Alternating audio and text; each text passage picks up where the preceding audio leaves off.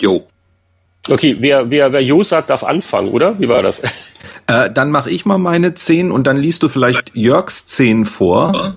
Äh, und dann äh, gehen wir die anderen Reihe rum mal durch, weil da sind es dann vielleicht nicht genau zehn. Ja, das klingt gut. Super Struktur, sehr ordentlich. Herzlich willkommen zum Spieleveteranen-Podcast, einem Gemeinschaftsprojekt von Boris Schneider-Jone, Heinrich Lehnhardt, Jörg Langer, Winfried Forster und Anatol Locker. Herzlich willkommen und zwar zur Jahresabschlusssendung 2012 bei den Spieleveteranen. Heute geht es um das Jahr 2012, wie schon angesagt, und natürlich auch um die Spiele, die die Spieleveteranen gespielt haben. Ja, und wer ist denn alles in der Leitung? Ich mach's mal heute alphabetisch. Heute in der Leitung ist Boris Schneider-Jone.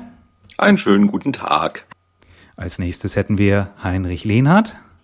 Grüß Gott. Und Winnie Forster. Hallo und Servus. Und unser Junior Jörg Langer fehlt entschuldigt, hat uns aber eine lange Mail geschrieben, in der er sehr genau sagt, was ihn dieses Jahr gefesselt hat. Ja, Gentlemen, ähm, wie war das Jahr für euch? Super interessant. Ähm, aus der einfachen Sicht heraus, ähm, was mich dieses Jahr, glaube ich, am meisten gerockt als ich überlegt habe, was war jetzt so das, das Überraschendste, ähm, das, wo ich auch nicht mitgewirkt habe, nämlich diese ganzen Printerzeugnisse in Deutschland rund um Retro-Spiele. Ich hatte so irgendwie dann das Gefühl heute, our job is done. Also Spieleveteranen brauchst nicht mehr, weil irgendwie ist das Thema jetzt wieder in den Herzen aller verankert. Wobei du etwas, was mir irgendwie jetzt von der Woche in die Hände gefallen ist, wahrscheinlich gar nicht kennst. Eine Münchner Publikation, die heißt WASD. Schon mal davon gehört, Boris? Äh, vom Namen her, ja. Das ist ja mal, ich würde es mal als MOOC bezeichnen, also Mischung aus, aus Magazin und Buch. Die zweite Ausgabe kommt, glaube ich, unregelmäßig. Viele bekannte Namen dabei, also Gunnar Lott schreibt, hat dafür geschrieben, Christian Schmidt, das sind, glaube ich, Leute aus dem IDG-Umfeld. Ähm, also Ex-Jörg-Leute. Viele Leute so aus dem Medien, aus dem Medienbereich, Bayerische Rundfunk-Mitarbeiter. Und das ist eigentlich ein, also ich habe das gar nicht gekannt, die erste Ausgabe kam schon mal im Sommer, die habe ich nicht mitbekommen und jetzt erst kurz vor Weihnachten diese zweite Ausgabe bekommen und das ist wirklich ein ganz interessantes Ding. Also wie viele Seiten hat es denn? Moment mal. Das sind 200 Seiten mit vielleicht 20, 30 Essays. Ich habe davon auch gehört. Ähm, soll ich es bestellen? Ja, kommt drauf an, was. Ja, ich doch, ich würde dazu raten, es zu bestellen, weil es ähm, inhaltlich, konzeptionell und auch grafisch schon einzigartig ist. Also es hat natürlich Schwächen. Ähm, aber einige der Essays sind sehr intelligent, äh, mehrmals äh, herzhaft gelacht, was man ja viel zu selten tut, wenn man heute Fachmagazine liest. Es ist natürlich kein Fachjournalismus, sondern wirklich essayistisch. Ähm, sowohl Pro absolute Profis und Kenner, die über einzelne Themen schreiben, also das Hauptthema dieser Ausgabe ist Politik und Spiele, ähm, als auch Laien, die halt ähm, bestimmte Sachen rausziehen. Also ist, die Mischung ist ziemlich krude, aber das macht das Ding auch sehr interessant und ich habe es mittlerweile komplett gelesen und das soll was heißen. Und mich selten geärgert. Das soll auch was heißen bei der deutschen Spielezeitung. okay, dann kommt's in die Einkaufsliste. Ja, 15 Euro. Ja, für eine gute Spielepublikation, glaube ich, gibt man das aus. Ich erinnere an die Powerplay, oder? Was haben wir gekostet? ich äh, äh, tu dich dran erinnern, falls wir eines Tages mal sowas wie Abos oder so anbieten, aber da gibt's leider noch keine Neuigkeiten, die in irgendeiner Weise spruchreif sind. Und wenn wir die Chip Powerplay erwähnen, dann äh, muss ich natürlich auch die Retro Gamer erwähnen, fairerweise, weil der Jörg ist ja heute nicht in der Leitung. Und äh, das ist ja ein Projekt, das er wiederum leitet. Also wir haben ja so einige Spieleveteranen, die auch mit diesen äh, Retro-Flair-Printerzeugnissen zu tun haben, was jetzt wahrscheinlich kein Zufall ist. Aber es gab jetzt nicht, oh, korrigiert mich, wenn ich falsch liege, irgendwie das nächste neue Online-Multiplayer-Spieleheft oder das nächste klassische PC-Heft. Also bei den klassischen PC-Heften ähm, und Spieleheften geht's irgendwie weiter nach unten. Correct. Lesen wenig Leute und aber äh, jetzt dafür ein paar Retro-Hefte neu die rausgekommen. Nischen, die Nischen blühen halt momentan. Ähm, und ich bin gespannt, was davon überlebt. Aber verschiedene Ansätze, gerade jetzt von diesem Jahr 2012, sind wirklich so, dass man sie beobachten sollte und dass ich das Gefühl habe, dass erstmalig was Neues kommt, auch wenn es hinter dem Neuen teilweise Retro, also Altes steht, aber irgendwie die Ansätze sind schon lockerer geworden als noch vor ein paar Jahren, wo alle eigentlich dem alten Powerplay-Schema immer noch hinterhergelaufen sind. Ich meine, ähm, wie viele relevante große Spielezeitschriften gibt's denn noch? Die PC Action haben sie jetzt zugemacht, was ja so ein bisschen die hemdsärmelige Variante des Journalismus dann immer war. Spielebild, GameStar, ähm, GamePro, PC Games, das sind so die großen drei bei PC. PC. Ah ja, genau. Und dann noch die Konsolenhefte, da hast du über den Überblick. Maniac, GamePro. Ja, aber man merkt schon, also es gab ja eine Zeit lang eine unglaubliche Schwemme an, an Klein- und Kleinstmagazinen nochmal für Nintendo 64 mit RAM-Erweiterung. Ja, Single Format ist vorbei, das stimmt. Das ist schon mal durch. Also am Kiosk wird's massiv. Ähm, allerdings, was ich zum Beispiel nicht sehe, ist so eine ganz große Webgeschichte, wo außer Touch Arcade, die sind ja relativ weit vorne, ähm, gibt es wenige Anlaufstellen für mich, wo ich mich über Spiele informiere, wenn es jetzt ins Deutsche reingeht. Habt ja, ich meine, die Frage ist, ob das Web allgemein journalistisch jetzt so super stark ähm, ist. Also ich lese nach wie vor natürlich noch, noch eine Tageszeitung ähm, und für, für andere Themen, also für nicht aktuelle Themen, lieber Bücher. Also das Internet ist in meinen Augen ziemlich in die Breite gegangen, aber geht nicht besonders in die Tiefe. Also das, was du jetzt gesagt hast, Anatol, trifft für mich nicht nur auf Spielezeitungen zu. Es gibt eigentlich sehr wenige wirklich starke, äh, journalistisch starke ähm, Online-Medien, finde ich. Also ich finde, es gibt eigentlich erstaunlich viele, zumindest, zumindest jetzt in meinem täglichen Gebrauch.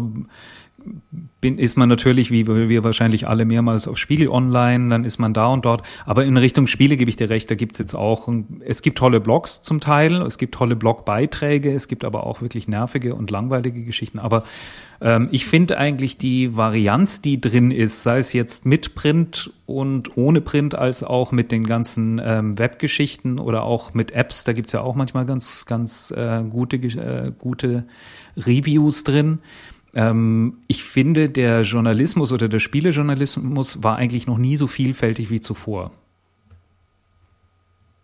Ja, vielfältig eben, das sage ich, die Breite. Die Breite ist da, Natur. Die Tiefe, aber es hat, finde ich, ist, ist nicht viel tiefer geworden alles. Und was ich vielleicht mal dazu sagen müsste, die Spiele sind auch wieder breiter geworden als Stimmt, zuvor. Auf jeden, auf jeden ja, Fall. Genau. Es genau, gibt zwar einen, es gibt einen riesengroßen Mainstream weiterhin, also der klassische Shooter und so. Und das Zeug ist so sterbenslangweilig. Wir, wir hatten ja die, die Übung, uns mal so ein paar die besten Spiele des Jahres zu überlegen. Es fiel mir schwer, irgendwas, was auf einem Datenträger ausgeliefert wurde, in meine recht. persönliche Bestenliste reinzutun dieses Jahr. Ja, das stimmt, richtig. Also das deckt sich mit meiner Beobachtung. Für mich war das 2012 das Jahr, in dem die Tablets eigentlich extrem relevant geworden sind weil die Handys zum Spielen, das ist okay für unterwegs mit kleinen guten Ideen, aber wenn du ein bisschen mehr sehen willst, dann brauchst du Android oder ein Apple Tablet. Und aber was sich da getan hat, jetzt innerhalb von einem Jahr, finde ich echt erstaunlich. Da gibt's inzwischen richtig gute und aufregende ähm, ja, neue Konzepte zum Teil. Also ich hatte eine Zeit lang hatte ich so ein bisschen den Glauben verloren, aber so vor zwei, drei Monaten hat das einfach nochmal richtig angezogen und ähm, ich habe jetzt über Weihnachten echt viel gespielt, aber hauptsächlich eigentlich im Tablet. Ja, ich, ich zwar nicht auf Tablet, aber ich sehe es genauso. Also mit Tablets kam natürlich jetzt eine ganz neue Plattform hinzu und eine Plattform, die Sinn macht. Also irgendwo zwischen mobil und stationär. Großes Display, neuartige Steuerung. Und die Möglichkeit, schnell mal was zu programmieren und für fünf Euro rauszuhauen und zu gucken, ob es jemanden interessiert. Genau, die Plattformen sind immer online. Du selbst kannst auch immer schnell schauen, schnell ziehen. Also es ist ein ganz neues Gefühl eigentlich, finde ich, des, des Spielens und Spiele kaufst natürlich. Äh, übrigens, kleiner Einschub, Andreas von Lepel hat gerade auch wieder ein Spiel veröffentlicht. Korrekt, ja, ja.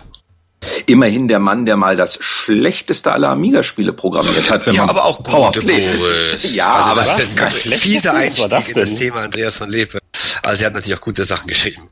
Wo, wo, von, von, von, von welchem äh, redest du denn? Nicht, nicht von Sarkophaser, das war doch gar nicht so schlecht. Das war doch ordentlich. War so übel. Welches war das? Ich muss nachdenken. Sarkophaser war der Scramble-Clone, der war ganz gut. Wir hatten ja, aber genau. mal in Powerplay 1 bewertet, irgendwie mit 17 Prozent oder sowas, was Andreas geschrieben hat. Das war, das war, also das ist nicht der definierende Moment in Andreas Leben. Das, das war natürlich Andreas sein Auftritt Geschichte. in X-Space, aber also Andreas Geschichte dazu ist, die Entschuldigung für die Wertung, die ihm schwer damals vor 20 Jahren auf der Seele lastete, war, dass er das Spiel extra noch schlechter, glaube ich, gemacht hat, weil er mit dem Geld nicht zufrieden war, das ihm der Publisher damals gezahlt hat. Also er hat mir erzählt, damals als 19-, 20-Jähriger, er hätte extra wieder Sachen ausgebaut, um es schlechter zu machen. Aber ich kann beruhigen, also ich habe dieses Freeze, die Flucht, habe ich mir jetzt mal angeschaut und das ist eigentlich eine ganz, ganz charmante Geschichte geworden. Das ist ein kleines Geschicklichkeitsspiel, wo man ähm, einen Ball an einem metallischen Rahmen oder an einem Kleberahmen äh, festhalten kann, um ihn dann so zu drehen, dass er dann richtig zur richtigen Zeit in einen kleinen Korb fällt. Ist so ein bisschen eigentlich wie Limbo im Grafikstil, ist aber nicht so gruselig. Also ich fand es ganz nett. Ich habe drei, vier Levels angespielt und fand das ganz charmant. Und er hat es auf einige beste iPad, iPhone-Spiele des Jahres äh, Listen sogar geschafft damit noch. Also ähm, mein Kommentar über dieses eine, diesen einen Ausreißer von damals bitte vergessen. Grüße an Andreas. Hallo. Also, kostet wie viel? Äh, ich habe es hier installiert, deshalb zeigt es mir keinen Preis an. Ich glaube, das ist irgendwie. Äh das ist der klassische Euro, Euro und dann, Euro. und dann nochmal für einen Euro kriegst du nochmal neue Level nach. Ja, aber das fand ich eben ganz äh, interessant, was äh, angesprochen wurde, dass die Vielfalt, also gerade bei den Spielen und den Plattformen besser ist denn je. Ähm, es fällt wirklich auf, wenn man sich wie ich im Jahr immer wieder mit Artikeln beschäftigt hat, die sich um die Vergangenheit drehen, äh, Genres, Plattformen, Firmen, und äh, also wir, wir, wir leben wirklich in der besten aller Zeiten gerade, äh, weil wir halt diese Vielfalt haben. Es gibt immer noch den AAA-Blockbuster, es gibt nicht mehr so viele davon, aber die, die rauskommen, sind sehr professionell natürlich gemacht. Äh, wir haben diese, diese Indie-Szene nicht nur jetzt auf ähm, Smartphones und Tablets, es, es gibt ja auch eine Menge Möglichkeiten, sich für den PC, übrigens meine Hardware des Jahres, ähm, auf der ich am meisten gespielt habe. Für den PC kann man sich ja links und rechts äh, Sachen downloaden, auch für, für wenig Geld, wo man direkt äh, die Spiele sich von den unabhängigen Entwicklern ziehen kann. Und äh, ja, die, die, die, die Fülle an Plattformen, die wir gerade haben, jetzt wo es ja langsam mit den Konsolen dann doch in die nächste Generation geht, kann ja auch vielleicht jemand noch irgendwas zu seinen Wii U-Erlebnissen sagen. Nächstes Jahr kommen sicher neue Kisten von äh, aus der Xbox und PlayStation-Ecke. Kommen die nächstes Jahr, Heini? Also ich wäre schockiert, wenn nicht. Also alle Gerüchte und Markterfahrungen äh, und äh, was so die Entwickler teilweise so andeuten, äh, würden es mich vermuten lassen. Also ich wäre sehr überrascht, schockiert und würde irgendwelche Sachen fressen, also ein Besen zum Beispiel, wenn in einem Jahr wir hier sitzen und nicht über die äh, neue Xbox zumindest reden. Bei der Playstation muss ja. mal gucken, ob es ja. Sony in einem Jahr noch eine Form gibt, aber äh, ja. Wow, das ist allerdings eine bittere Aussage, muss ich sagen. Ähm, also, glaubt ihr, dass Sony so angeschlagen ist, dass sie keine PS4 mehr rausbringen? Natürlich nicht. Aber dem Konzern, ich meine, dass der Konzern in keiner Weise mehr den, den Status hat, auch das Potenzial hat, wie vor 15 oder 20 Jahren. Never. Genau, also sie haben halt wirklich den, den, den Markt der Unterhaltungselektronik böse verloren, mehrmals. Einmal mit dem Gameboy vor fast, äh, wie viele Jahren waren das? 20 Jahren. Und jetzt vor ein paar Jahren ist ihnen Apple noch übel reingefahren. Nintendo wieder zurückgekommen. Äh, also Sony stand sicherlich in Mitte der 90er viel besser da mit allen Plattformen, also jetzt nicht im Videospielbereich, äh, als sie heute aufgestellt sind. Ja, das, das große Problem ist natürlich, dass ihnen auch äh, Samsung dazwischen gekommen ist und da Koreaner, eigentlich ja. Kohle machen müsste, nämlich mit mit Fernsehern oder mit mit Smartphones. Da sind und sie da auch noch, also wirklich von von allen Seiten äh, bloß erwischt worden. Und es ist möglich, dass in der nächsten Generation dieses klassische Geschäftsmodell, die Konsolen sind relativ preiswert, weil gerade zum Start der Hersteller nicht viel an der Konsole verdient, sondern das Geld über die Spiele wieder reinholt, irgendwie über Lizenzgebühren und so, dass das am Aussterben ist, weil sich der Kunde an preiswerte Spiele gewöhnt gewöhnt hat, auch im PC-Segment und nicht nur im mobilen Segment. Und wenn die nächste Konsole kommt, oder wird auch spannend jetzt bei Wii U zu sehen, wenn man dann wieder irgendwie äh, seine 60, 70 Euro pro Spiel auf einmal ablöhnen soll, äh, wie sehr das große Masse an Kunden dann noch interessiert. Also dieses Geschäftsmodell. Ich kann mir vorstellen, dass in der nächsten Generation die Konsolen vielleicht tatsächlich teurer sind und die Spiele dafür wieder preiswerter, weil man sonst nicht ja. konkurrenzfähig ist. Ja. ja, zumindest legt Apple sehr schöne Preise vor für die Konsolenhersteller. so kann man es auch sehen. Aber und, Apple, äh, äh, ich muss noch eins, eins muss ich loslegen, weil ich habe mir eine neue Konsole auch gekauft. Ihr werdet jetzt lachen, aber es gab den 3DS XL. Ja, äh, schön. Nein, nein, den gab's im Sonderangebot letztens äh, bei Amazon für eine äh, eine Nacht lang für irgendwie 169 Euro. Und dann hat die, äh, dann hat Nintendo ja noch diese Aktion, wenn du jetzt einen 3DS kaufst und den registrierst auf der Webseite, dann kannst du ja noch eins von den Vollpreisspielen runterladen. Ähm, und das ist halt ein 40-Euro-Modul im Laden, denkst du auch. Also von den Kosten her, das ist super, das machst du jetzt. Eigentlich brauche ich nicht noch einen weiteren Gameboy und das recht kein 3DS. Aber meine Güte, ich habe ihn gekauft. Äh, äh, ich gehe auf die 47, die Augen werden immer schlechter, großer Bildschirm, super.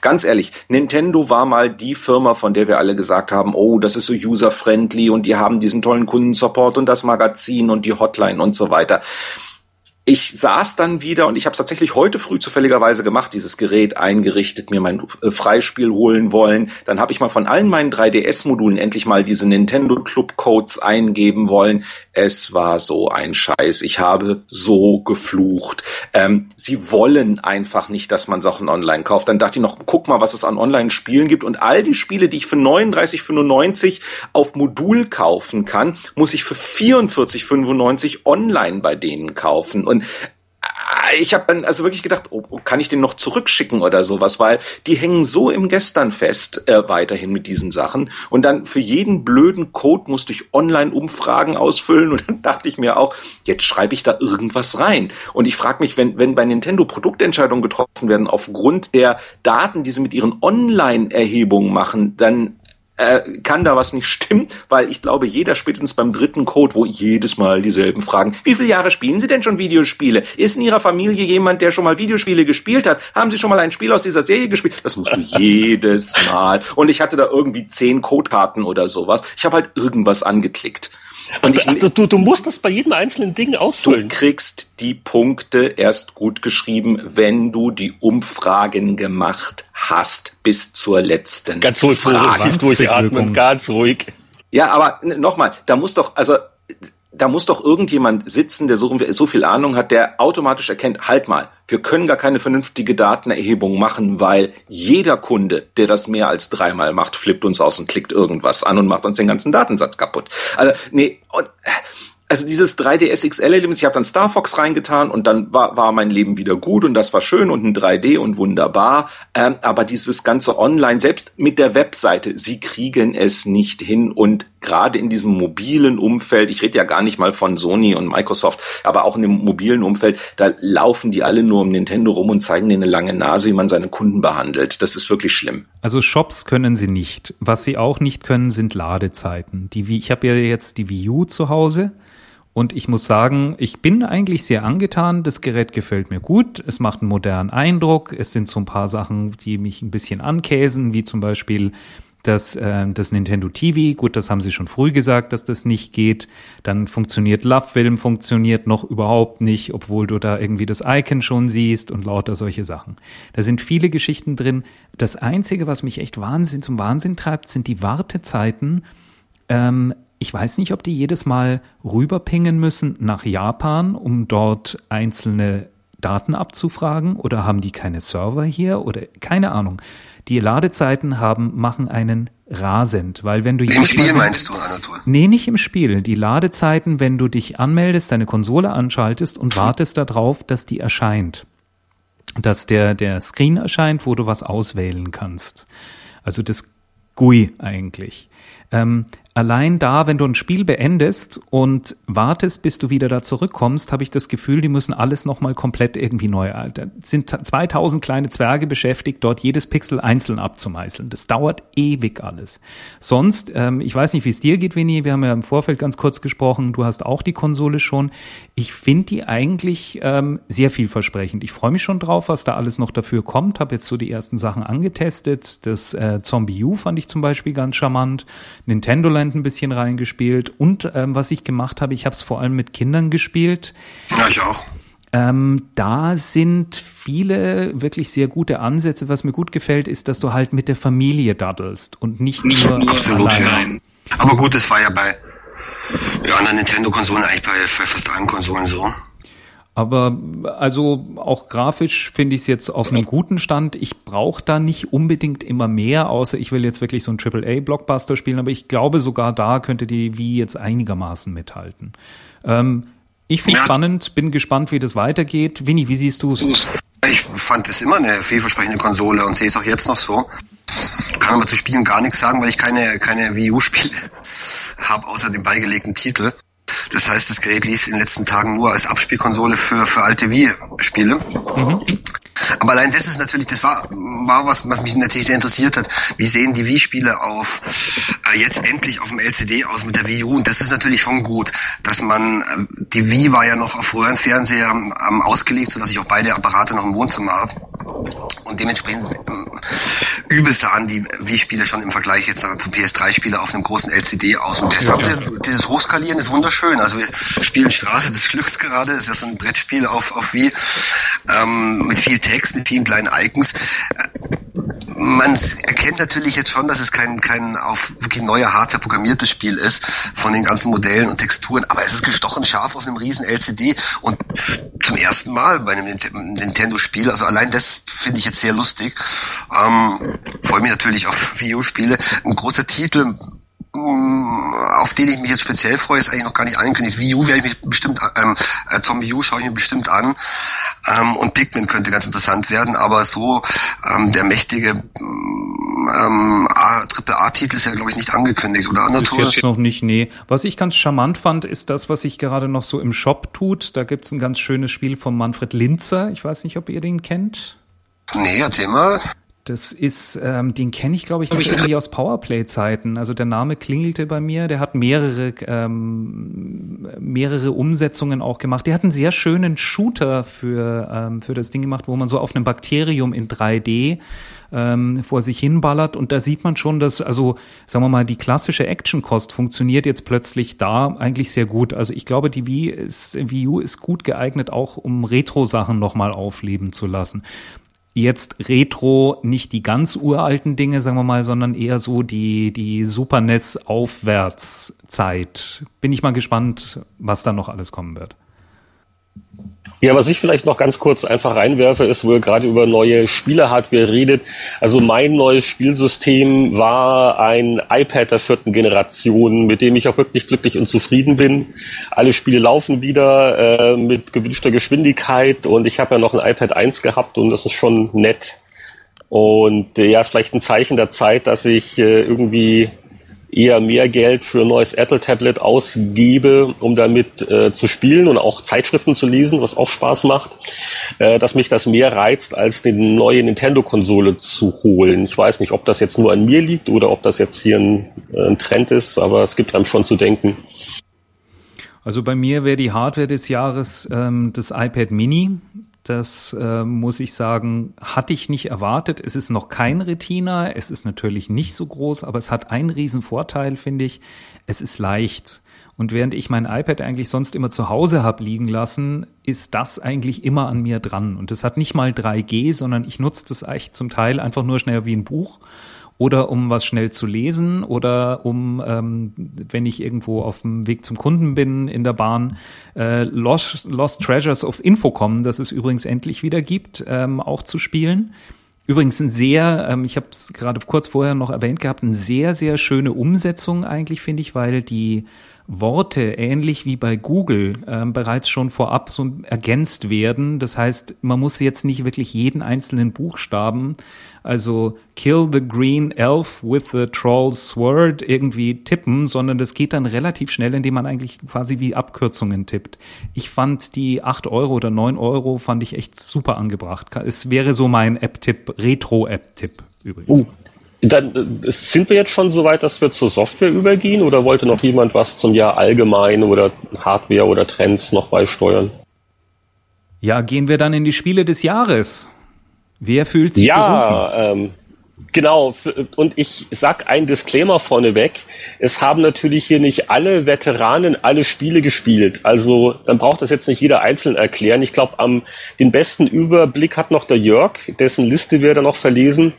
Aber äh, ich glaube, mir geht's ähnlich wie den Kollegen jetzt hier in der Runde, dass es äh, eine Reihe von leckeren Spielen gibt, für die wir einfach nicht die Zeit hatten oder äh, sonstige Gründe. Also wenn wir jetzt der Reihe nach sagen, was es unser persönliches Spiel des Jahres dann natürlich mit der Einschränkung, dass die äh, Vorauswahl darauf beschränkt war, was wir auch wirklich gespielt haben, logischerweise. Ne? Also ich versuche mich kurz und knackig zu halten oder sowas. Ähm, Disk klassisch Xbox, also der Datenträger. Forza Horizon super Rennspiel. Heidenspaß. Die Story drumherum ist wieder plump und so weiter, aber technisch schön. Dann gibt's noch dieses schöne Lenkrad. Die äh, ein paar Kinect-Features sind drin, die man nicht unbedingt braucht, aber ganz nett sind. Halt technisch äh, so, so das Ende der Fahnenstange für die Xbox. Man merkt schon, wie sie ächzt und stöhnt. Aber das hat mir nochmal richtig Spaß gemacht, muss ich, muss ich mal ehrlich sagen. Ansonsten eine Reihe von bei Xbox gerade äh, wenig auf Disk, viel Xbox Live Arcade, Sachen, die wir ja alle schon erwähnt haben äh, im Podcast. Ich sag nochmal Mark of the Ninja, dieses 2D Stealth Action Schleichding, das wirklich super schön geworden ist äh, und Fates, äh, das ich immer noch mit einer großen Hassliebe verbinde, weil es es hat diesen völlig unlesbaren Mini-Pixel-Font und das macht mich fertig, weil die Texte sind eigentlich gut in dem Spiel und man wird sie gerne lesen und das ist wirklich die Beleidigung für den Spiel. Aber der Rest vom Spiel ist gut, also die Mechanik mit dem, mit dem Drehen einer eigentlich dreidimensionalen Welt in eine zweidimensionale Ebene und dadurch verschieben sich die Plattformen und so, hat wirklich Spaß gemacht. Ähm, dann äh, ein Kinect-Spiel muss ich noch erwähnen. Ähm, das habe ich sehr, sehr spät entdeckt, äh, äh, in Zusammenhang insbesondere mit den Kindern. Äh, Double Fine Happy Action Theater, von dem es auch wohl gerade eine Fortsetzung gibt namens Kinect Party, das ich mir noch nicht angeschaut habe. Es ist kein Spiel, es ist mehr so ein Spielzeug. Das sind so Spielszenen im Wohnzimmer äh, wo sich das Wohnzimmer in eine Lavahöhle verwandelt oder in, in irgendwelche anderen Dinge. Also es sind einfach so Sachen, wo man mit mehreren Personen lustige Sachen mit der Kinect machen kann. Und es ist ein Heidenspaß, selbst mit Erwachsenen. Also äh, sollte man unbedingt haben. Ähm, und das ist irgendwie an mir vorbeigelaufen, weil ich dachte, naja, na gut, das brauche ich nicht. Aber das ist besser als alle anderen Demos für Kinect. Ähm, nach dem Motto, das ist vielleicht mit Tastatur und Maus besser. Ähm, ich habe mich jahrelang gegen einen Steam-Account gewehrt, ähm, hab's dann aber dann doch mal gemacht, um mir dieses Quantum Conundrum anzugucken, äh, das so viele Leute äh, ähm, gelobt haben, ähm, von der ursprünglichen Portal-Schöpferin ähm, und es hat halt wirklich nicht die Klasse eines Portal 2 und es in ein, zwei Stellen etwas zu kopfig, finde ich. Ähm, aber es ist gut. Also äh, mich wundert's, dass in diese Richtung recht wenig gemacht wurde, gerade von etablierten Firmen. Äh, so ein bisschen was mehr für den Kopf als für die Wumme und für die Reflexe. Ähm, und äh, äh, da in dem Sinne, also wenn es 3D was sein muss, äh, dann äh, empfehle ich halt Quantum Conundrum als einen der austauschbaren äh, Zweit-, Dritt-, Viert-, Weltkriegs-Shooter. Ähm, Angry Bird Star Wars muss ich nochmal erwähnen einfach weil diese positive Überraschung, dass das Spiel tatsächlich gut ist, wo ich gedacht habe, das wird der totale Sellout und es macht überhaupt keinen Spaß, äh, ist sehr schön geworden. Ähm, jahrelanger Shanghai-Spieler, äh, der ich bin, ähm, mit den allerersten Versionen Hallo Toni, zwei Mäuse an einem Amiga. Äh, die jüngste Shanghai-Sucht ist tatsächlich ein Spiel auf Windows 8, nicht beißen. Ähm, Taptiles heißt das. Das gab's auch als Mahjong Dimensions schon in verschiedenen Varianten. Ähm, das ist so eine Art 3D-Shanghai, ähm, wo man Steinpaare wegziehen muss. Das Interessante an dem äh, Taptiles ist, es gibt so diese Daily Challenges, ähm, wo also jeden Tag neue Aufgaben auf einen warten Karten und wenn man genug Aufgaben gelöst hat, gibt's Punkte und so weiter. Und dadurch, dass es halt auch alles so zwei, drei Minuten Sachen sind, ähm, kann man das aber eben zwischendurch reinschieben äh, und diese Dinge machen. Äh, sie haben viel mit Online-Scoring, Bestenlisten und so weiter. Das ist also auch dann Vorzeigetitel, was unter Xbox Live unter Windows theoretisch alles gehen würde. Aber es ist halt einfach auch technisch äh, gut gemacht und äh, es funktioniert halt sowohl auf einem Touchscreen-PC wie auch auf einem PC mit Maus und Tastatur. Und es ist umsonst. Dafür muss man ab und zu Werbung ertragen, die wirklich scheußlich ist. Aber ähm, das ähm, Retro-Tipp des Jahres, wenn es noch keiner ausprobiert hat, ähm, äh, das Vectrex für den iPad. Ähm, die Vectrex, diese alte Vektor-Grafik-Only-Konsole, ähm, gibt jetzt in einer, in einer sehr sauber emulierten Variante für ein iPad und ähm, der immer wieder herausgeschobene Testbericht für das iCade macht jetzt endlich Sinn, weil wenn man so ein iCade hat, äh, so, ein, so ein Arcade-Gehäuse für sein iPad äh, und dann diesen Vectrex-Emulator darauf laufen lässt, dann hat man ein verflucht nah am Originalgerät Spielgefühl. Ähm, die Spiele sind jetzt alle teilweise nicht so großartig gealtert, merkt man dann doch, aber Mindstorm ist weiterhin ein, ein Substeroids-Klon mit, mit einigen interessanten Features. Und wie gesagt, man, wenn man da alle Spiele kauft, die jemals für das Ding erschienen sind, inklusive einiger neue Indie-Entwicklungen, liegt man auch irgendwie acht neun Euro auf den Tisch. Das sollte einem der Spaß wert sein. Aber jetzt mal ehrlich, neben Mindstorm, Boris, gibt es noch ein anderes Vectrex-Spiel, das heute noch Spaß macht? Also Mindstorm äh, stimme ich dir zu, das kann man heute noch sehr gut spielen. Solar Quest. Quest, okay. Zum Beispiel. Es gibt eine Handvoll, die mindestens mal für 10, 15 Minuten Spaß machen ähm, und wo die, die Spielmechanik auch ganz, äh, ganz brauchbar war. Und es gibt natürlich auch viel, viel Schrott. Spike beispielsweise, das damals so gelobt als irgendwie drei Wörter kann oder so. Also es gibt auf Vectrex nicht nur Perlen. Ähm, aber das ist äh, wirklich gute Softwaregeschichte und es sind wirklich schöne Sachen dabei und sie haben halt versprochen, dass noch ein paar mehr Module kostenlos danach kommen werden in Kürze. Aber wirklich kurz reingekommen. Ich weiß nicht, ob es einer von euch gespielt habe. Ich habe auch nur zwei Sp Spielsessions mitgemacht ähm, bisher, ähm, weil es ist super ungewöhnlich ähm, und ist mein Spiel des Jahres. Ist Space Team für iOS. Wer hat schon von Space Team gehört? Nie bitte? Was? Wo? Okay, Kinder, sucht euch das passende YouTube-Video oder sowas raus. Space Team ist folgende Situation. Ihr kennt das doch. Raumschiff Enterprise auf der Brücke. Äh, es fällt alles aus, die Schutzschilde müssen hochgefahren werden und die Photonentorpedos abgefeuert und da ist eine eingespielte Brückenmannschaft und die muss diese Sachen. Jetzt denkt ihr, ah, er redet von FTL, Faster Than Light. Nein, Space Team ist sowas von schön absurd. Die Idee ist folgende auch, man ist in diesem Raumschiff, es gehen Dinge schief, die müssen erledigt werden. Es müssen Kommandos ausgeführt werden. Das sind teilweise sehr unsinnige Kommandos. Du kriegst Anweisungen, welche Kommandos gemacht werden müssen auf deinem Screen. Beispielsweise der rote Knopf muss gedrückt werden oder jemand muss die Schleusen öffnen und so weiter. Der Haken ist, auf deinem Screen sind in der Regel nicht die Knöpfe für die Anweisungen, die gemacht werden müssen die hat jemand anderer auf seinem Screen. Das ist nämlich ein Multiplayer-Spiel, das du am besten mit vier iOS-Geräten spielen musst. Das heißt, du hast vier Leute in einem Zimmer, die sich andeutig gegenseitig zubrüllen, was denn jetzt getan werden muss. Wenn einer von den vier Leuten Fehler macht, stirbt die ganze Mannschaft. Das ist ein Heidenspaß. Das ist nur elektronisch mit vernetzten Geräten spielbar. Es nutzt das also wirklich total aus, was man da in der Hand hat.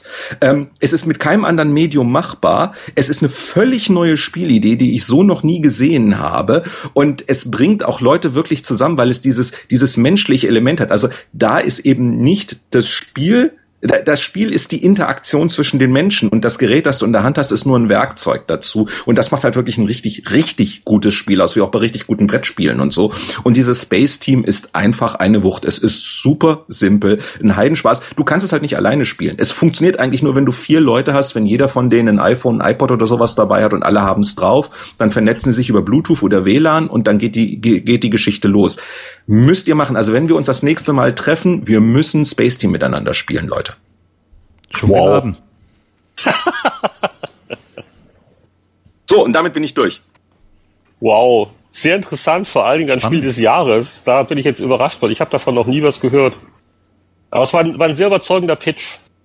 Aber wie gesagt, du könntest es nicht für PC machen. Du könnt, also bestenfalls für Wii U, wenn mehrere Controller da wären. Oder äh, für Nintendo DS, wenn die miteinander vernetzt wären, wäre das theoretisch möglich. Nur, da würdest du auch sagen, von den Production Values her und so weiter, Nintendo würde nur lachen und sagen, was soll denn das? Weil es ist wirklich super simpel alles. Aber äh, wie gesagt, das Spiel entsteht nicht durch das, was auf dem Bildschirm passiert, sondern was mit den Menschen passiert. Aber genug drüber geredet. Space Team ist also mein privates Spiel des Jahres, weil es mich so total überrascht hat. Damit habe ich nicht gerechnet. Wollen wir den Jörg verlesen? Wo ist denn die E-Mail? Moment. Ach, ich tue irgendwas erfinden. Also, Trommelwirbel jetzt bitte denken.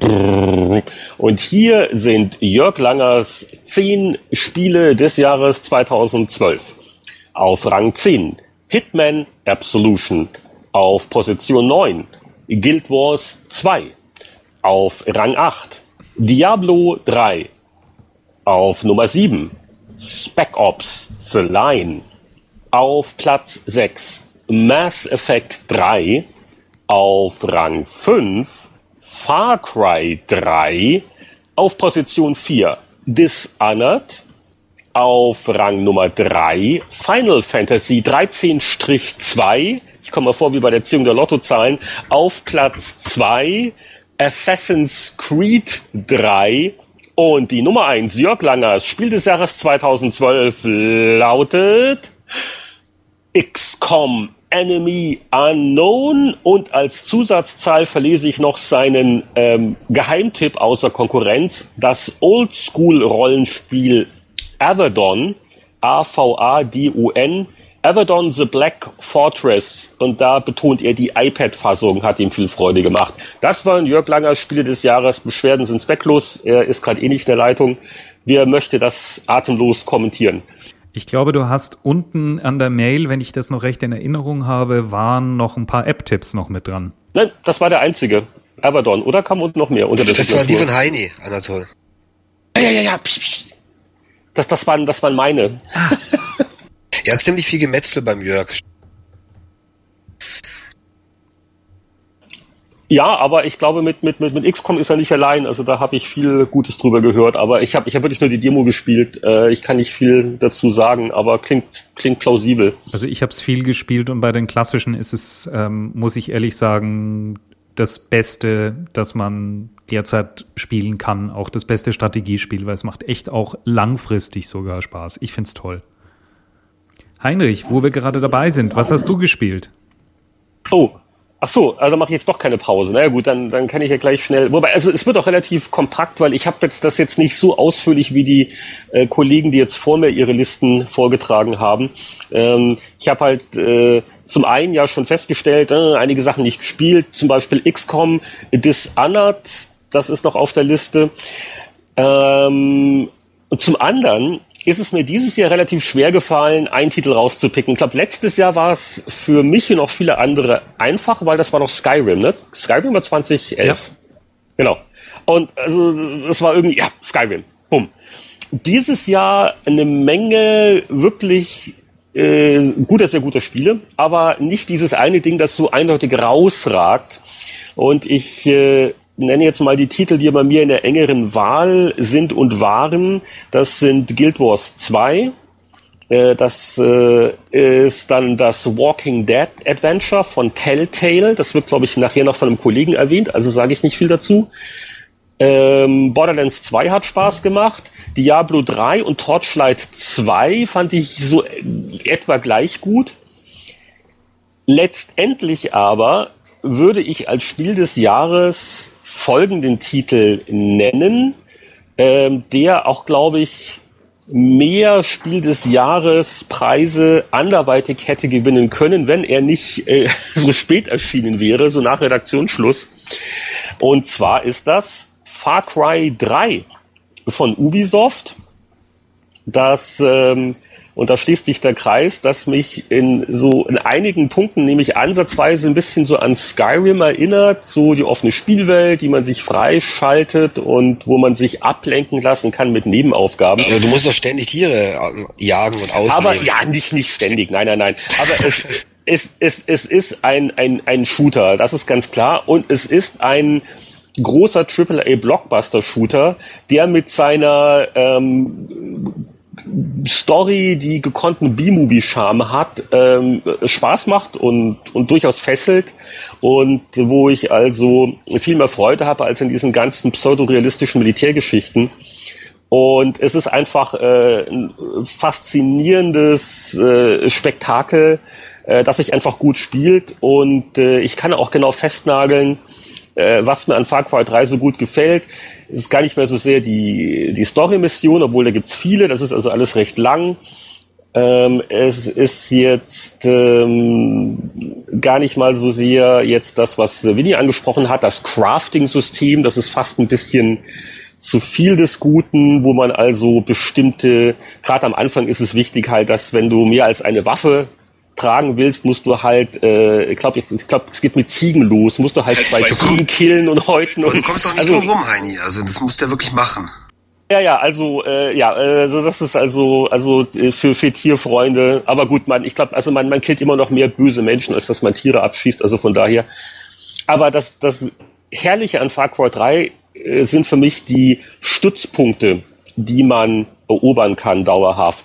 Und das, ähm, also wenn man das eher so schleichmäßig spielen möchte wie ich, ist es also unglaublich aufregend, viel Adrenalin und jeder Stützpunkt ist also fast ein bisschen wie ein Puzzle, wo man also erst mit seiner Kamera so ausspioniert, okay, wo sind die Gegner und dann sind die auch markiert, gute Übersicht, dann sieht man die schön äh, mit einem Icon über den Kopf und dann plant man seine Schritte, versuche ich erst mit Stealth, bleibe ich unentdeckt, gibt es nachher mehr Bonuspunkte Ganz wichtig, erst versuchen, den Alarmmelder auszuschalten, damit die nicht Verstärkung rufen können. Aber irgendwann geht dann doch was schief. Man ist zu hastig, man wird gesehen und dann äh, fliegen halt die Fetzen.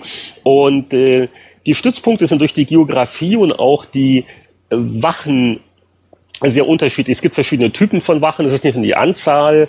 Ähm, es gibt lustige Stützpunkte, wo man denkt, oh, das sind ja nur zwei, drei Jungs und klar, die kann ich ja äh, kalt machen, das merkt keiner. Bis du dann merkst, dass da irgendwie ein, äh, ein halbes Dutzend von äh, äh knurrigen Kampfhunden äh, auch rumstehen, die dich schnell in die Nase kriegen und sehr lästig sein können und so weiter und so fort.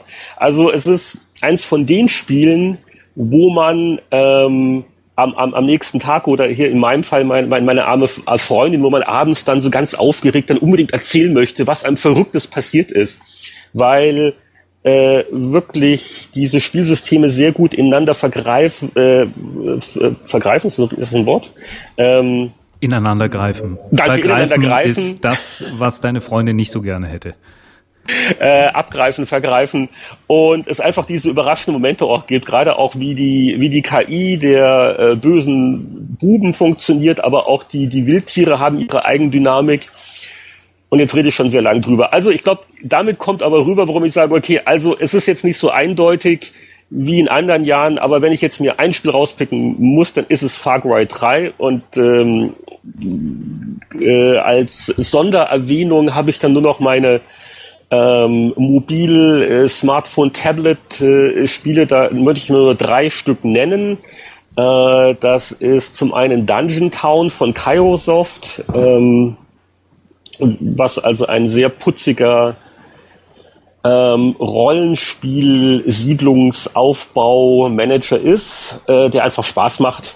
Holen, keine Frage.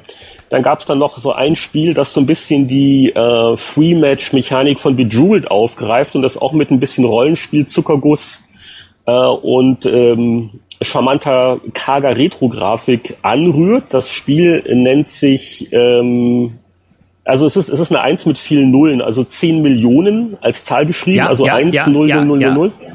Großartig. Und und das letzte, das habe ich jetzt erst entdeckt, das gibt's schon ein bisschen länger, äh, gibt's also auch für, für Android, gibt's für iOS, gibt's glaube ich auch als PC Online-Spiel. Das nennt sich New Star Soccer. Also wie New Star wie neuer Stern. Und für all die Zuhörer, die sich noch dran erinnern, wie viel Spaß die frühen Fußballmanager machten, so, so später 80er, frühe 90er Jahre, die, die allerersten zwei Bundesliga-Manager, bevor das alles kompliziert wurde, die werden das lieben. Es hat wirklich diesen nur noch einen Spieltag-Charme und ähm, es hat Elemente von einem anderen obskuren 80er-Jahre-Spiel, nämlich Footballer of the Year. Du bist also jetzt nicht der Trainer, du bist selber ein Spieler und machst Karriere. Und bei den Spielzusammenfassungen gibt es so kleine Geschicklichkeit-Tests. Und ich will das jetzt, jetzt nicht noch stundenlang erzählen, weil die ersten Kollegen hier schon äh, äh einschlafen. Aber wer so diese Oldschool ähm, Fußballmanager-Sachen ähm, in guter Erinnerung hat, das soll man nach New Star Soccer Ausschau halten. Die Grafik sieht zum Wegschmeißen aus, das hat ein Typ alles alleine gemacht, aber spielerisch hat's genau diese Suchtmischung, die uns damals schon bewegt hat. I rest my case, der nächste. Hallo, hallo? Ja, ja, alle noch da. Ähm Seid ihr noch wach? Ich, ich, ich, ich, ich kann gerne noch ein bisschen mehr über New Star Soccer reden. Ähm, Winnie, magst du?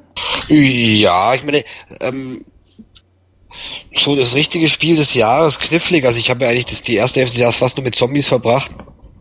Um, ähm, wobei Walking Dead sicherlich also ähm, das, das Interessanteste war und ja, vielleicht das, was der Resident Evil werden müssen. Ähm, und die zweite Hälfte des Jahres dann nur noch geballert.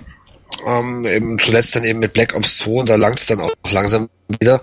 Ist wahrscheinlich wirklich das schwächste Call of Duty. Und so ein richtig sensationelles Spiel, ich meine, ich stehe ja auf japanische Spiele. Um, ähm, Und da gab es nun wirklich nicht viele große Titel. Nino Kuni habe ich mir zu Ende des Jahres noch geholt.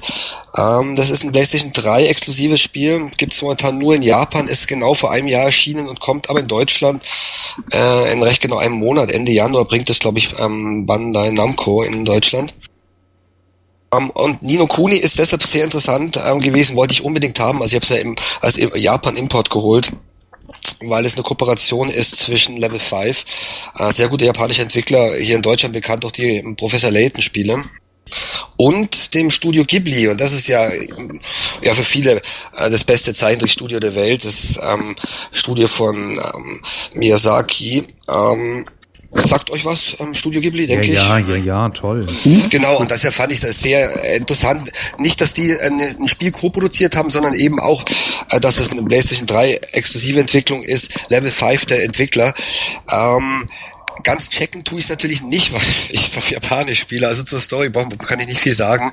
Aber es ist natürlich so hoch faszinierend, wie ähm, typische äh, Studio Ghibli-Ästhetik technisch sehr gut umgesetzt ist auf der PlayStation 3. Äh, ganz edel aufgemachtes klassisches Rollenspiel also klassische Fantasy-Rollenspiel äh, mit vielen, ja, so quasi modernen Ideen natürlich. Ein bisschen Pokémon ist drinne, äh, ein bisschen Harry Potter. Ähm, die Japan-Version ist, ähm, hat sich auf jeden Fall gelohnt, die zu importieren, kommt mit einem fetten Buch. Und das ist wirklich eines der besten ähm, Manuals, die ich, die ich wahrscheinlich in den letzten 20, 30 Jahren in der Hand gehabt habe. Das ist also ein, ein Buch, das wirklich gebunden ist, also kein Paperback, 300 Seiten in einem so Pseudo-Leder-Einband mit Goldkanten. Äh, sieht also richtig alt aus, wie ein Buch von, sagen wir, von 1800. Und, ähm, das ist zum einen ist es das Zauberbuch natürlich, das der Haupt, die Hauptfigur äh, von Nino Kuni benutzt. Zum anderen ist es ähm, natürlich ein Atlas der Welt, ein Bestiarium, also alle Monster sind aufgeführt und das alles auf teuerstem Papier mit Stichen, also ähm, sieht alles sehr mittelalterlich aus. Äh, brillante Aufmachung. Und finde das sowas braucht es natürlich nicht bei jedem Genre. Beim Sportspiel braucht sowas nicht. Aber bei einem Fantasy Rollenspiel ist es schon cool ähm, äh, sowas mitgeliefert zu bekommen. Und ich bin gespannt, was, was ähm, Namco in Europa macht. Ob die es schaffen, dieses 300 Seiten Zauberbuch, das ich jetzt gerade in der Hand halte und, und durchblättere, ob die das wirklich auch in der Aufmachung mit der Papier- und Druckqualität in Deutschland bringen. Ähm, wie ist kein 2000-Spiel, kam Ende 2011 in Japan und kommt eben in Deutschland erst am Januar 2013. Ist aber das, was ich momentan sehe. Und seit langem eben auch das äh, erste wieder abseits von, von den ganzen Ballerspielen, die ich, ähm, mit denen ich im Herbst verbracht habe. Ja, so ist das. Okay, dann leg ich mal los. Ich habe so ein bisschen aufgegliedert wie ein altes Spielesonderheft, nämlich nach Genres. Ähm, das erste, was mir, also ich habe nicht alle Genres natürlich gespielt, aber ich habe relativ viele Shooter, wie wir glaube ich alle in dem Jahr, weil das einfach immer noch die das beherrschende Genre überhaupt ist. Ähm, Black Ops, Max Payne, Halo, Assassin's Creed, Zombie U, das spielte sich alles sehr gleich. Es ist genau wie wie du gesagt hast, Heinrich, man geht irgendwie in den Kinofilm man weiß, dass man tolle, was Tolles um die Ohren bekommt und was Tolles irgendwie zu sehen und es ist ein bisschen wie Fast Food, wie ganz toll aufgemacht ist. Ich habe so das Gefühl, ähm, das Genre ist zwar noch da, aber es ist definitiv am Absterben. Grafisch kannst du gar nicht mehr so wahnsinnig viel machen, aber was jetzt dringend da nochmal reingehört, sind neue spielerische Elemente und vor allem auch einfach eine, eine äh, wasserdichte und eine gute Story. Da ist mir dann noch aufgefallen, das Back Ops The Line als positiv. Dann, ähm, sagen wir mal, auch noch rausgefallen tut hier Dishonored, weil es einfach sehr viele unterschiedliche ja, äh, Bedürfnisse bei mir befriedigt. Ich mag diese Stealth-Spiele, wo ein bisschen ähm, das offen, äh, auch mit einer Open World ist. Ähm, und ich fand den Grafikstil einfach extrem gut. Dann bei den Jump and Runs, wo, was ich echt relativ lange und erstaunlich oft gespielt habe, ist das New Super Mario Bros. 2. Das ist so ein Ding, das liegt immer rum und dann kommt irgendwann mal eine Stunde, wo du dann Zeit hast und dann sammelst du nochmal 30.000 Münzen ein und es macht echt richtig Spaß. Bei Strategiespiel ist es bei mir definitiv auch XCOM, das wirklich ganz toll ist. Ähm, und dann gibt es noch äh, Rest der Welt. Da fällt mir ein New Art Academy. Ich weiß nicht, ob das irgendjemand von euch mal gesehen oder gespielt hat. Nee, ne? Ähm, die anderen sind schon eingeschlafen, wunderbar. Nee, ähm, ich hab's noch nicht. Das ist ein Mal- und Zeichenspiel für den Nintendo DS und ähm, das ist wirklich toll. Also die Sujets sind fürchterlich. Ähm, du malst irgendwelche Blümchen und irgendwelche Pflaumen und Champignons und du oder deine Kinder natürlich. Jetzt kriege ich Hunger. Ich, ich, ich, ich, ich habe das echt gemalt. Meine Kinder auch. Äh, es gibt leider immer nur einen Spielstand. Das heißt, du musst dann irgendwie ähm, die gibt dann noch so Zusatzbilder, ähm, die du quasi jetzt hätte ich bei einer Mission gesagt, also Zusatzbilder, die du dann noch äh, online laden kannst. Und das ist echt ein kompletter guter Zeichenkurs, gar nicht so schlecht gemacht. Und du hast halt so wahnsinnig viele Finessen, wie zum Beispiel, dass du die Farben auf der, in Anführungsstrichen, Leinwand, sprich dem Touchscreen, selber mischen und vermengen kannst dort. Und damit kannst du dann wirklich kleine, nette Bildchen malen. Jetzt kannst du endlich auch die Bilder exportieren. Das war beim Art Academy noch nicht so. Das ist ein Spiel, weil es völlig anders ist, hat mir extrem viel Spaß gemacht und war schon ganz, ganz knapp davor, bei mir äh, Spiel des Jahres zu werden. Aber mein Spiel des Jahres ist geworden The Walking Dead. Und zwar Yay. gar nicht mal, weil es, ähm, also als Adventure würde ich es jetzt nicht bezeichnen. Ähm, das ist ja spielerisch äh, eigentlich total simpel. Also es gibt nie irgendwas, wo du auch nur ähnlich wie bei den alten Infocoms jetzt fürchterlich nachdenken müsstest oder wo du eine Tür nicht aufbekommen hast, weil du die ersten Schlüssel bauen musst oder so. Aber was mir wirklich gut daran gefallen hat, war die Atmosphäre und ich fand auch, das hat mir so ein bisschen den Glauben an die gute Story zurückgegeben. Das hat perfekt zu der Serie gepasst, die ich wirklich gern mag und also aufregendes Spiel, richtig toll. Das wäre so mein absoluter Liebling. Und im Nachklapper zu den ungefähr 300, 400 ähm, Apps, die man doch so im Lauf des Jahres spielt, war es bei mir auch dieses äh, 10 Millionen, glaube ich, heißt das Ding, 10 Millions, also die Eins mit den vielen Nullen. Und äh, die Lost Treasures of Infocom, muss ich sagen, wenn es schon noch ein Retro-Tipp sein soll. So, und damit wäre ich dann auch durch. Noch jemand ja, in der Leitung?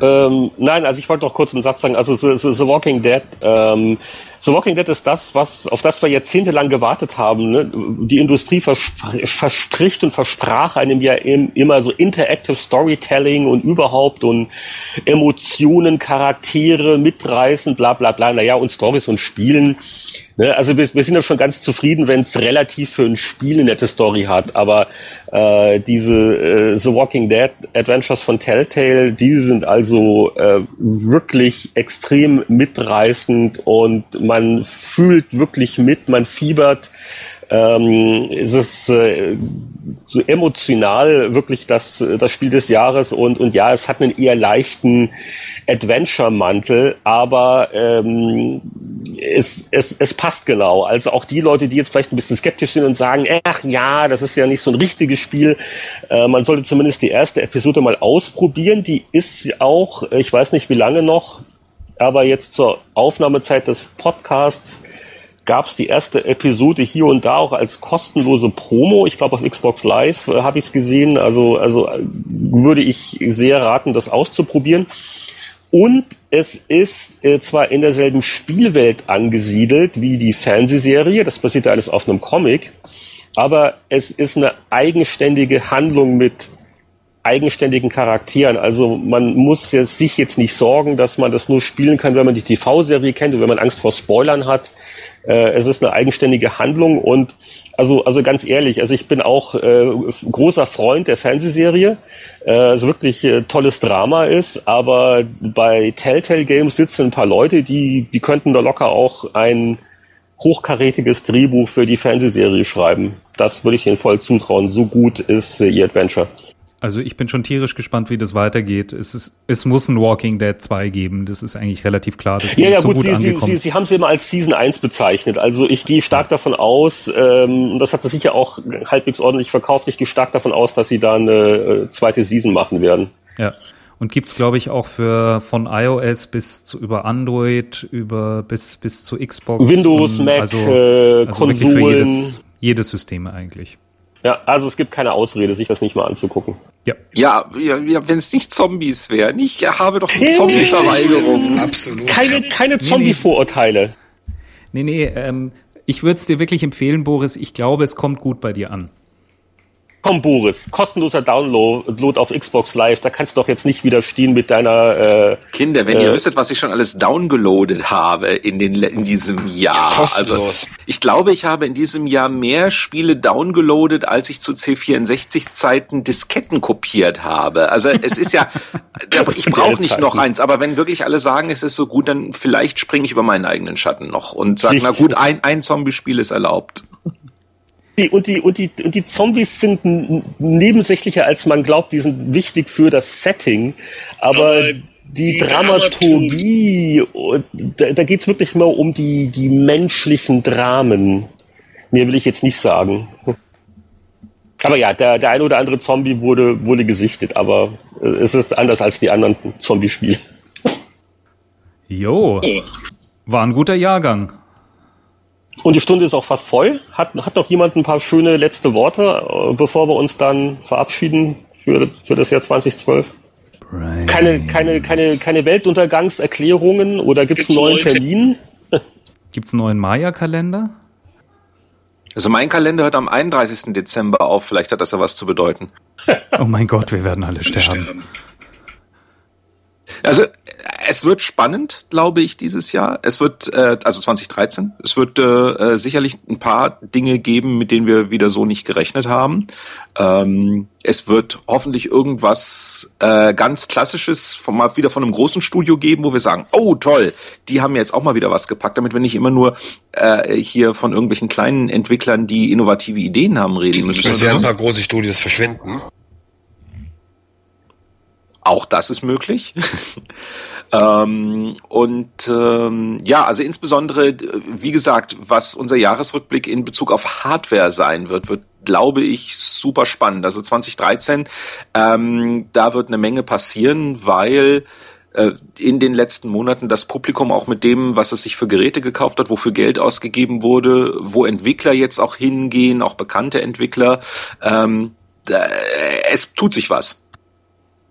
Ja, ähm, ich habe ja vorhin schon kurz über die großen Konsolen gesprochen, aber es gibt ja auch solche exzentrischen Geräte wie dieses über Kickstarter angeschobene Uja, diese Android-Konsole, wo, äh, glaube ich, keiner wirklich jetzt weiß, was davon halten soll. Und äh, ja, äh, in einem Jahr wird sicher auch sehr interessant, wenn man nämlich dann über Kickstarter finanzierte Spiele reden, die bis dahin hoffentlich rausgekommen sind. Es sind einige fällig 2013. Und äh, es ist ja auch der äh, Peter Molyneux hat es ja so gerade noch geschafft, auf den letzten Drücker die Kulle für sein äh, Populus, naja, Remake ist es glaube ich nicht, oder für den spirituellen inoffiziellen Populus-Nachfolger zu sammeln, den er auch ja mit seinem Indie-Team machen will. Also äh, es bleibt spannend. Wir haben ja eigentlich nie über sein Curiosity gesprochen, oder? Also ich habe mir das doch nie angeguckt, weil ich fand die Idee völlig bescheuert. Mich hat das null äh, in irgendeiner Art und Weise gereizt. Ja, sehe ich auch so. Das Einzige, was er hat, nee, kommt dieses Jahr nicht mehr. Nächstes Jahr mit, mit mehr Molyneux. Na, vielleicht hat nächstes Jahr jemand den Würfel auseinandergenommen und dann können wir drüber reden. Den Würfel? Von Curiosity. Suppenwürfel, ah, okay. Zuckerwürfel. Oh. Ich hab's, ich hab's nicht gespielt. Ähm, deshalb ja, keiner hat es gespielt. Es ist ja auch kein, gutes Spiel. Aber Boris hat recht, Boris hat recht. Wir können nächstes Jahr nochmal drüber sprechen. Ich spiele gerade The Room, das sind auch so Dinge, die man auseinandernehmen muss und so. Spannend. Ja, gut. Wenn du Hilfe brauchst, ich hab's durchgespielt. Gegen und? Ende wird's ein bisschen verzwickt. Ähm, ja, der Payoff ist nicht so doll. Ja. Also das Ende hat mich dann kalt gelassen, aber die Puzzles waren gut. Okay. Und dann hier noch die Telefonnummer äh, der ja, Boris Schneider Privat Adventure Hotline. Sie lautet, nein, vielleicht doch nicht. Ja, ja. dann kommen wir jetzt zum Ende des Jahres 2012. Herzlichen Dank an alle Veteranen, herzlichen Dank an alle Stargäste, die mit da waren. Und es war dieses Jahr ein wirklich schönes Jahr an Stargästen. Wir werden uns bemühen, 2013 mit ähnlich guten Leuten wieder aufzuschlagen oder vielleicht mit dem einen oder anderen. Schreibt uns vielleicht doch einfach nochmal kurz in die Kommentare, ähm, wen ihr da gerne nochmal sehen würdet. Und dann würde ich sagen, verbleiben wir für zwei bis 2013 eure Spieleveteranen. Und tschüss. Tschüss. Guten Rutsch. Bye bye.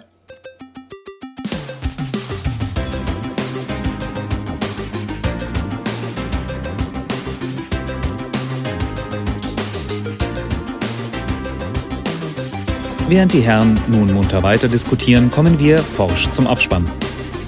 Der Spieleveteranen-Podcast ist ein privater Podcast. Sie erreichen ihn unter www.spieleveteranen.de. Auf diesem Blog finden Sie Informationen, Links und können sich an Diskussionen beteiligen. Wir wünschen Ihnen viel Spaß. Bis zum nächsten Mal.